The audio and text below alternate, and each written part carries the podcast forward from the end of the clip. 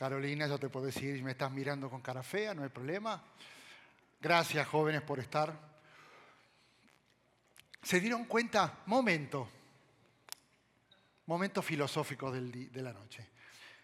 Yo no sé si voy a estar para los 20, yo no sé si estaremos, Pastor Ramón. Bueno, Alex, vos sos, vos sos un nene todavía.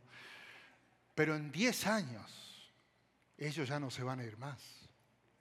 Y van a estar acá establecidos con sus esposas, con sus esposos, con sus hijos. Así que cuando hacemos iglesia no lo hacemos solo para el presente, estamos forjando el legado del futuro.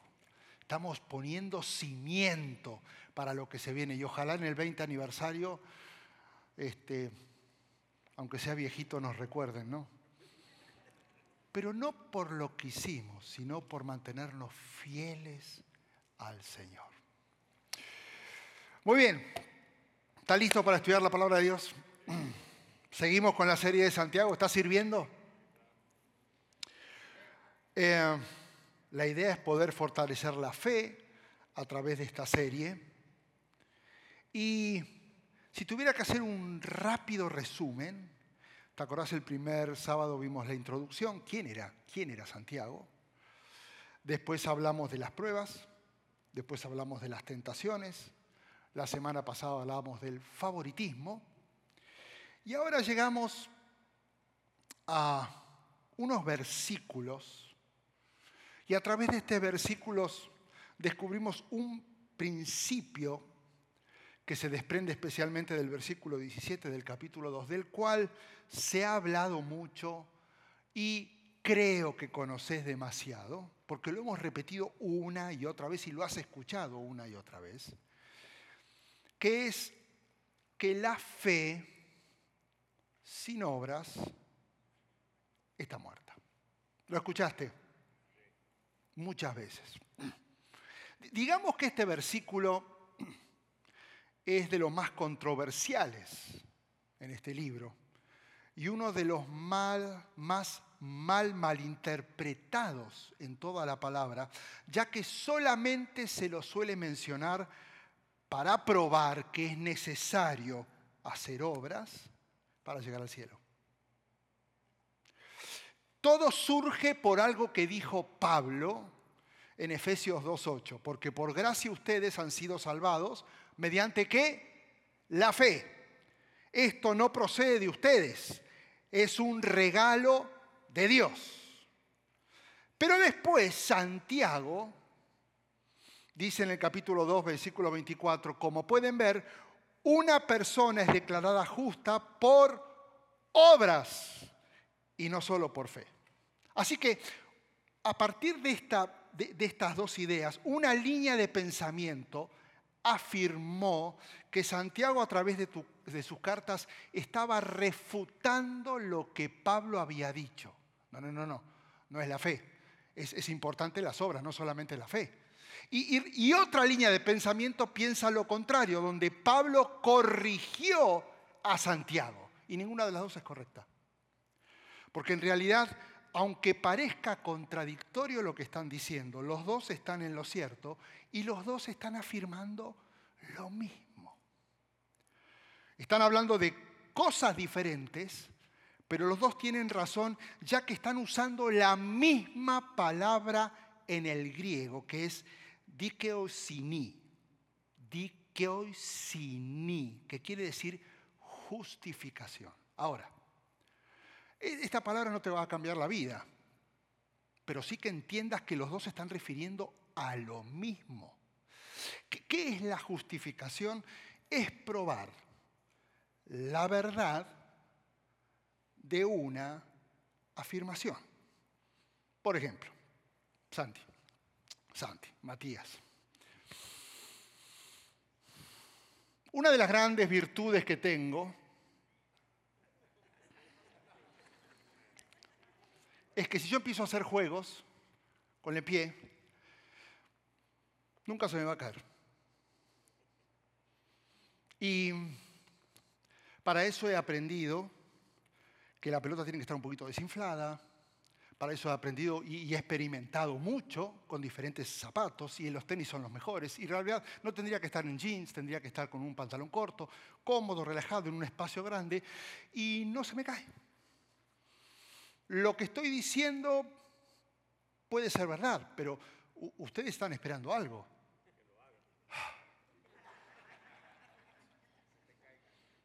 No, no, no, no, aunque se rían, no hace falta que lo haga.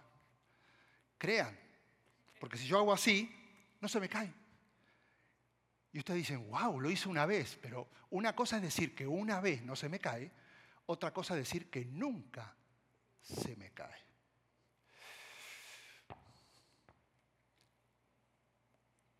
Con la fe auténtica pasa lo mismo. En realidad, yo podría decir, yo vivo una fe auténtica y verdadera en el Señor, porque creo en Jesús. Pero el decirlo no me garantiza que sea cierto. Porque en realidad la única manera de medir esa autenticidad no es a través de lo que digo, sino a través de lo que Entonces a veces llegamos a la iglesia como haciendo con la pelota. No, yo sé hacerlo. Y más, los más atrevidos hacen tuk tuk. Pero una cosa es vivir haciéndolo, otra cosa es simplemente simularlo o aparentar saberlo. Cuando Pablo afirmó que uno era salvo por medio de la fe, era porque estaba luchando en ese momento con el legalismo. Entonces, él les hablaba a todos aquellos que decían, tenemos que cumplir con todas las leyes judías y las reglas para ser cristianos. Y él decía, no es tan así. Pero resulta que cuando Santiago escribe que esa fe sin obras es muerta, porque él estaba, él, estaba luchando con la negligencia de la, de la iglesia. Entonces, él estaba hablando a todos aquellos que decían, no importa lo que hagas, mientras creas, serás salvo. En realidad los dos no se están contradiciendo sino que están combatiendo a dos enemigos diferentes y escúchame bien, vigentes en el cristianismo, que es el legalismo y la negligencia de la persona que se dice ser seguidor de Cristo. Y si profundizamos un poco más en estos versos, los dos están usando la palabra obras, pero en diferentes contextos. Escucha bien. Pablo está hablando acerca de las obras en relación a las leyes judías, como la circuncisión. Pero Santiago está hablando de las obras con respecto a un estilo de vida de un cristiano reflejado a través de lo que hace. Por lo tanto, Pablo se está enfocando en la raíz de la salvación, que es la fe, y ahora Santiago se está enfocando en el fruto de la salvación, que son las obras. Por eso Jesús enfatizó, por sus frutos, ¿acaso se recogen uvas de los espinos o higos de los abrojos? Si tuviéramos que hacerlo o decirlo esto de una manera un poco más actual, diríamos lo siguiente. No se puede tener fe en Jesús y ser un abusador físico verbal. No se puede tener fe en Jesús y vivir con odio. No, se puede tener fe en Jesús y no ser compasivo. No se puede tener fe en Jesús y tolerar el pecado.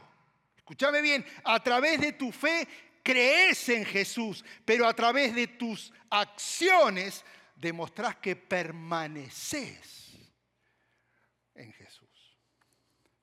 Así que como Pablo enseña a ser un creyente a través de la fe y Santiago se refiere al comportamiento del mismo creyente a través de su obediencia, ninguno se está contradiciendo. Y entre las dos afirmaciones podemos establecer el orden correcto en el proceso de transformación de la persona. Uno es salvo por gracia mediante la fe para buenas obras. ¿Cómo es entonces? Uno es salvo por, mediante la, para buenas. Estaríamos en problemas si dijéramos, uno es salvo por gracia, para buenas obras mediante la fe. El orden es mediante la fe para las buenas obras. Ahora, teniendo claro esto, la pregunta que hoy tenemos que contestar es, ¿Cómo demuestro que mi fe, la que yo digo que tengo, es auténtica? Y Santiago, en el versículo y en los, versículos que vamos a estudiar, hoy define cinco formas de demostrar que a mí me gustaría que o lo tomes notas o le saques fotos. ¿Por qué? Porque esto va a generar una evaluación. E, esto está escrito para la iglesia y esto va a generar una confrontación. Y mi oración desde ayer es que hoy el Señor se mueva, el Señor te lleve a tomar acciones y a no seguir cómodo como estás, sino buscando estar más cerca de su corazón. ¿Estamos bien? Primero, la autenticidad de mi fe no se demuestra con lo que digo. Comienza este párrafo que vamos a estudiar hoy diciendo, hermanos míos, ¿de qué sirve a uno alegar que tiene fe si no tiene obras? Lo que hablábamos al principio, ¿acaso podrá salvarlo esa fe? Escucha bien, Santiago no está argumentando que a la fe hay que agregarle buenas obras porque con ese pensamiento la obra de la cruz no significa nada. Él no está afirmando que el Evangelio de Jesucristo es una puerta por donde puedo pasar, soy transformado y a partir de ese momento me toca ponerme a trabajar duro con muchas acciones para cuidar esa transformación. Él lo que argumenta es que la fe auténtica en Jesús se demuestra a través de buenas obras. Un reflejo de lo que yo vivo es lo que hago. Y, entonces, pero ¿cuándo se considera una fe que es auténtica? La fe auténtica es cuando en cualquier circunstancia confío en Dios y obedezco su palabra. Ok, pero entonces, ¿qué son las buenas obras? Es vivir amando a Dios y a los demás, porque eso es obediencia. Por eso, sabiendo Jesús esto a la perfección, Él dijo, no todo el que me dice, Señor, Señor, va a entrar en el reino de los cielos, sino solo el que hace la voluntad de mi Padre que está en el cielo. Pero entonces, ¿cuál es la voluntad del Padre? Amar a Dios, amar a los demás, que son los mandamientos más importantes. Eh, entonces esto quiere decir que no todos los que traen una etiqueta que dice cristiano son cristianos. Lamentablemente, sí, porque no alcanza a justificar tu fe solo con palabras. Por eso, Nunca midas tu fe por lo que sale de tu boca, sino por lo que haces sin abrir la boca.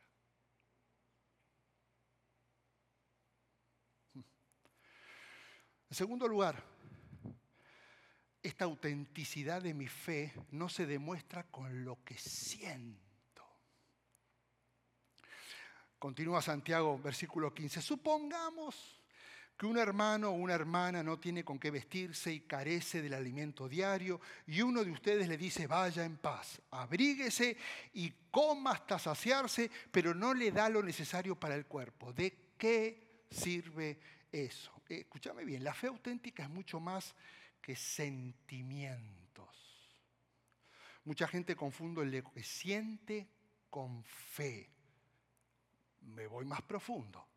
Podés ser tocado emocionalmente por lo que escuchás en cada sermón, en cada enseñanza y tomar la decisión de buscar más a Jesús y nunca hacer nada alineado a lo que sentiste acerca de Jesús. Podés venir a cada servicio y sentir el fuego del Espíritu Santo y eso no va a hacer ninguna diferencia en tu vida. Podés ver a alguien en medio de una gran necesidad y decirle con honestidad, lo siento mucho. Pero eso son solo palabras que no garantizan una fe auténtica. La fe auténtica es más que la compasión, es mucho más que el sentimiento o una emoción. Es tomar la iniciativa primeramente en amar a Dios y después al prójimo y es involucrarme con la necesidad. Es dar lo único que no vuelvo a recuperar, porque todo lo recuperas, menos tu tiempo. Por favor, cuidado con usar emojis o frases preestablecidas para dar a entender que estás orando y en realidad no estás orando. Un verdadero creyente ayuda a otros creyentes. Un verdadero hijo de Dios, sabiendo que Dios lo bendice, se despoja de lo que tiene para suplir una necesidad. No alcanza con desear que Dios supla las necesidades. Por eso, si alguien que posee bienes materiales, se me ocurrió buscar qué significaba en esa época en la sociedad alguien que posea bienes materiales. Era el que compartía su casa, el que compartía sus alimentos. No era que salía a vender todo, era el que compartía porque eran pocos los que tenían bienes materiales. Y ahora está diciendo, el que tiene esos bienes naturales y ve que su hermano está pasando por necesidad y no tiene compasión de él, ¿cómo se puede decir que el amor de Dios habita en él? Por eso una de las expresiones más grandes de la fe auténtica es la generosidad. El generoso es aquel que sabe que pasó de la muerte a la vida porque ama a todos los hermanos. El generoso es el que lo vive, el que sabe, yo estaba muerto, ahora estoy vivo, porque eso se refleja en mi amor, porque el que no ama permanece en la muerte. La fe auténtica genera la necesidad de querer estar cerca del otro. Por eso, nunca midas tu fe por lo que sentís, sino por la decisión de amar a los demás a pesar de lo que sentís. En tercer lugar, la autenticidad de mi fe no se demuestra con lo que pienso. Dice Santiago, sin embargo, alguien dirá, tú tienes fe y yo tengo obras, pues bien, muéstrame, muéstrame, subraya, muéstrame tu fe sin las obras y yo te mostraré la fe por mis obras. Para algunas personas, la fe es como un viaje intelectual que debe ser estudiado, que debe ser debatido, que debe ser hablado, hasta que debe ser discutido. Es todo mucho más simple de lo que te imaginas. Si uno sigue a Jesús, la fe auténtica es visible. Cuando Santiago enfatizaba la palabra muéstrame, está queriendo decir que si es cierto, si es cierto, iglesia, lo que vos decís acerca de tu relación con Jesús, entonces, igual que vos esperabas que te muestre con la pelota qué hacer, demostrame con hechos tu amor por Jesús. ¿En serio, pastor? ¿No se te cae la pelota? Vos me dirías, quiero verlo. ¿En serio decidiste seguir a Jesús? Demostrámelo. Quiero ver tus acciones, no nada más para escuchar lo que pensás de Jesús, sino lo que hizo Jesús en tu vida. Ay, pastor, pero ¿por qué está presionando tanto? Hoy es el décimo aniversario. No estoy presionando, estoy parafraseando lo que dijo Pablo. Si alguno está en Cristo, es una nueva criatura. Lo, viejo ya fue y ha llegado lo nuevo. Así que yo estoy queriendo ver lo nuevo en tu vida. Me emociona la posibilidad de ver tu cambio, no que me hables de la decisión de seguir a Jesús. Tiene que haber algo más que demuestre el fruto de seguir a Jesús. Por eso, nunca midas tu fe por lo que pensás de Jesús, sino por lo que haces pensando en Jesús. En cuarto lugar, la autenticidad de mi fe no se demuestra con lo que creo. Hmm. Dice Santiago, ¿tú crees que hay un solo Dios?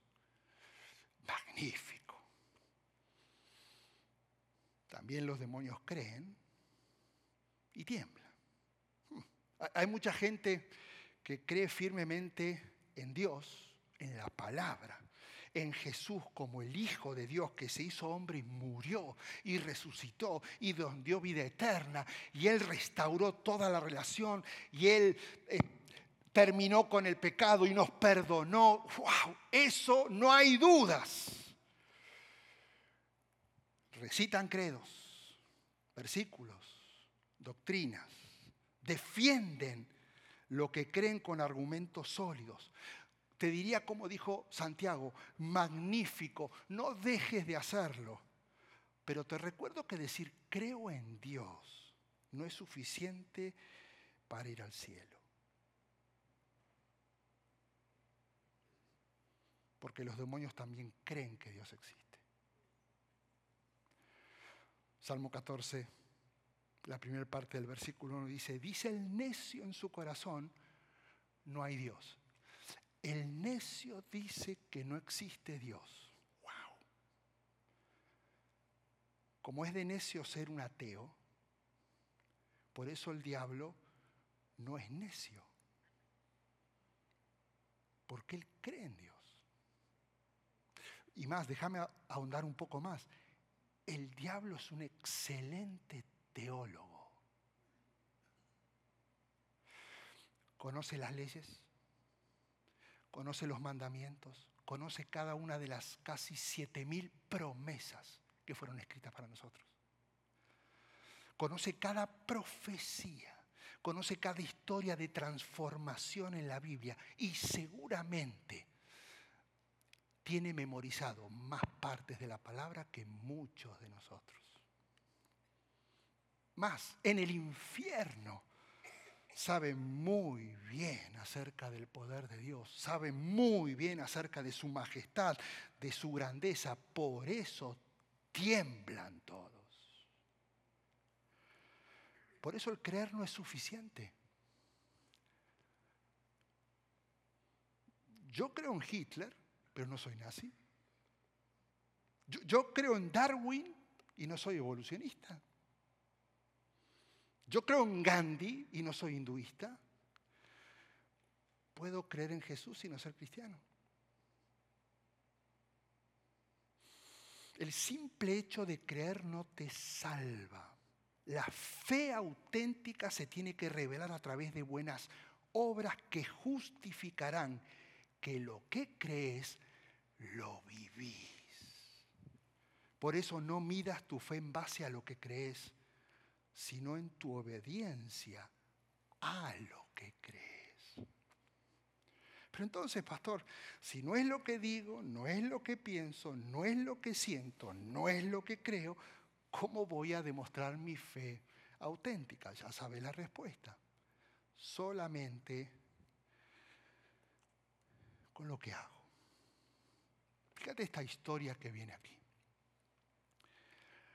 Dice Santiago, qué tonto eres ¿Quieres convencerte de que la fe sin obra es estéril? ¿No fue declarado justo nuestro padre Abraham por lo que hizo cuando ofreció sobre el altar a su hijo Isaac? Ya lo ves, su fe y sus obras actuaban conjuntamente y su fe llegó a la perfección por las obras que hizo. Así se cumplió la escritura que dice, creyó Abraham a Dios y esto se lo tomó en cuenta como justicia y fue llamado amigo de Dios. Escúchame bien, la fe auténtica es activa, no es pasiva e implica siempre un compromiso con Dios, como en el caso de Abraham con Dios. Y ya conocemos la historia, Dios le pide que le entregue a su hijo y esto no tiene que ver con su salvación porque Abraham ya era creyente, comprometido con Dios. Dios no lo pone a prueba para confirmar su salvación. Dios lo pone a prueba para demostrar su fe. La fe no se determina por lo que hago, sino que se demuestra con lo que hago. Mi comportamiento siempre va a reflejar lo que creo y todas mis prioridades. Por eso Pablo advierte a la iglesia de Corinto, examínense para ver si están en la fe, pruébense a sí mismos. ¿No se dan cuenta de que Cristo Jesús está en ustedes a menos que fracasen en la prueba? En otras palabras, Pablo está diciendo, ¿por qué no examinan si realmente son creyentes o no. Estoy seguro que si te pregunto quién es Jesús, me vas a responder perfectamente, porque eso es conocimiento. Pero ¿qué pasa si te pregunto, ¿te consideras un discípulo de Jesús? la gente que te conoce se da cuenta que sos un seguidor de Jesús.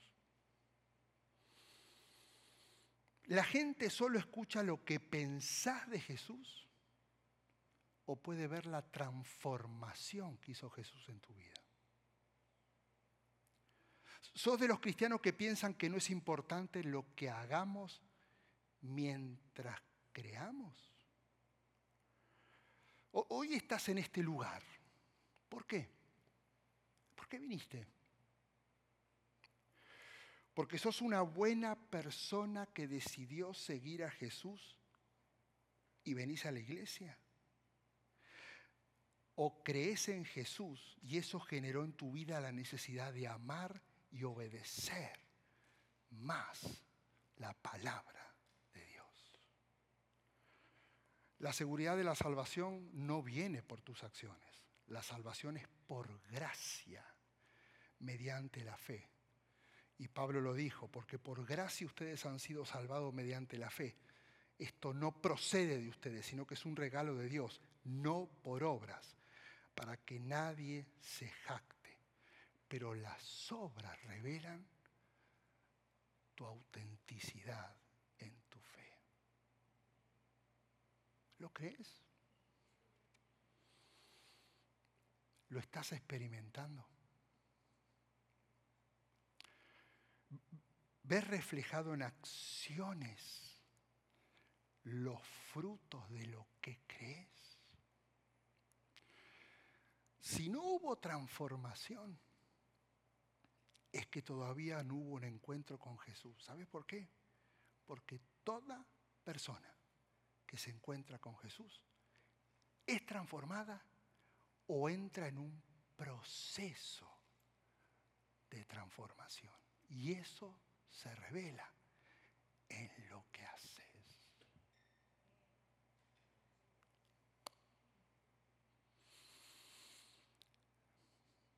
Cierra tus ojos un instante. No hay forma de que tu vecino, de que tu amigo, de que tu pastor,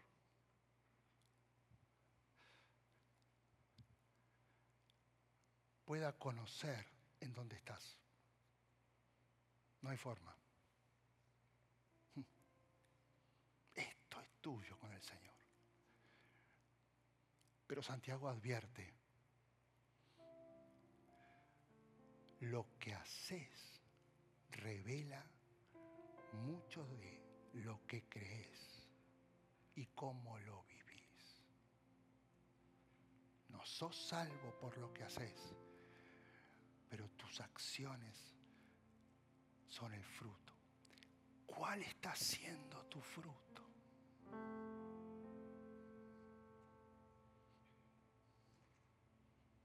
¿Qué es lo que se revela a través de tu forma de hablar, de reaccionar? ¿Qué es lo que se revela cuando estás bajo presión? ¿Qué es lo que se revela cuando estás en dolor? ¿Qué tipo de influencia estás ejerciendo cuando liderás? ¿Qué intenciones hay en lo que haces? Cuando la fe es auténtica, comenzás a obrar buenas obras. Y las buenas obras consisten en amar a Dios amar al prójimo. Amar a Dios y amar al prójimo. Porque eso es ser obediente. Y yo quiero hacer algo muy especial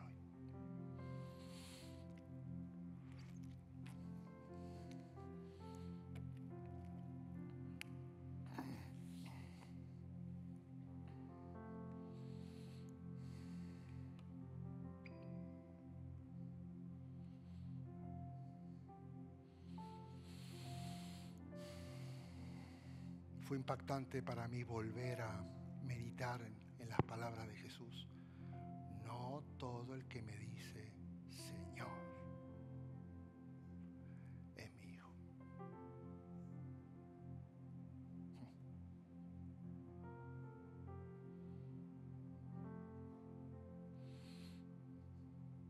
Y Dios y, Jesús es es tan extraordinario que Él sigue buscándote.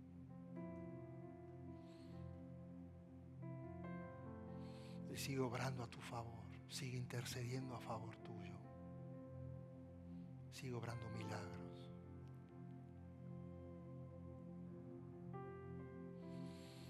Pero ahora llegó el tiempo de hacer lo que nos toca a nosotros.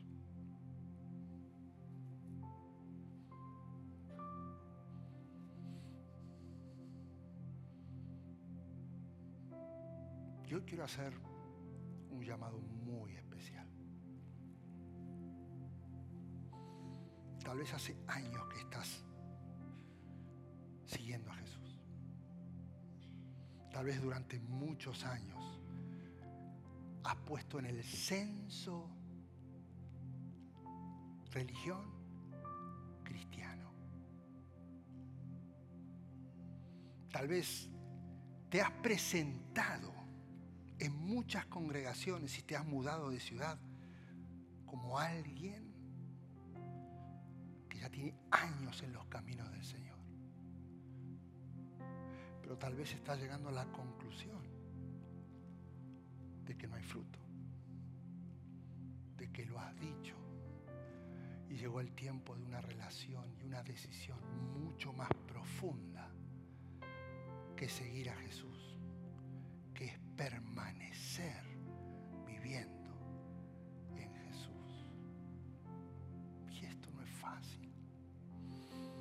esta iglesia ama la comunidad y hace discípulos, estirando la congregación, porque el permanecer es lo que revela quién sos. Así que hoy es simple. Si vos sabés que estoy hablando de tu vida y decís, hasta acá, hasta acá, se acabó. Yo soy legalista. O me, me conformé me doy cuenta ahora que soy negligente y es la conjunción de las dos cosas. Creo, pero ahora necesito reactivar y empezar a trabajar y hacer buenas obras y accionar para revelar lo que Jesús es en mi vida. Si ese es tu caso, quiero que te pongas de pie porque vamos a orar hoy por esta gran decisión. Ponete de pie. Expone esta decisión porque a lo mejor vas a decir, hace tantos años, pero este es tu momento de decir, se acabó. Si esta es tu decisión, ponete de pie. Queremos orar por vos.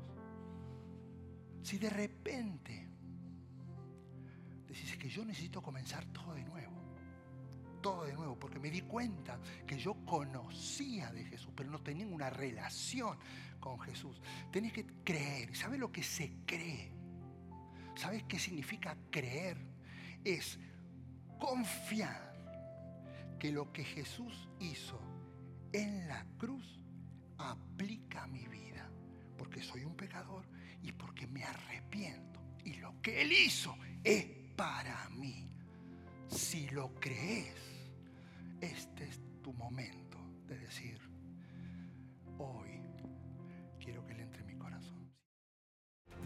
Gracias por participar del servicio a través del Internet. Esperamos que la experiencia de hoy haya alentado y desafiado su mente y corazón.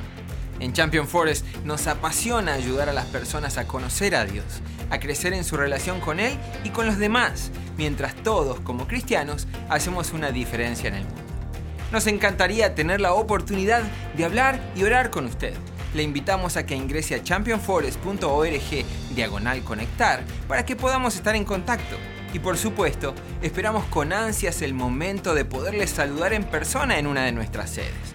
Que Dios le bendiga y tenga una semana llena de la presencia del Señor. Nos vemos pronto.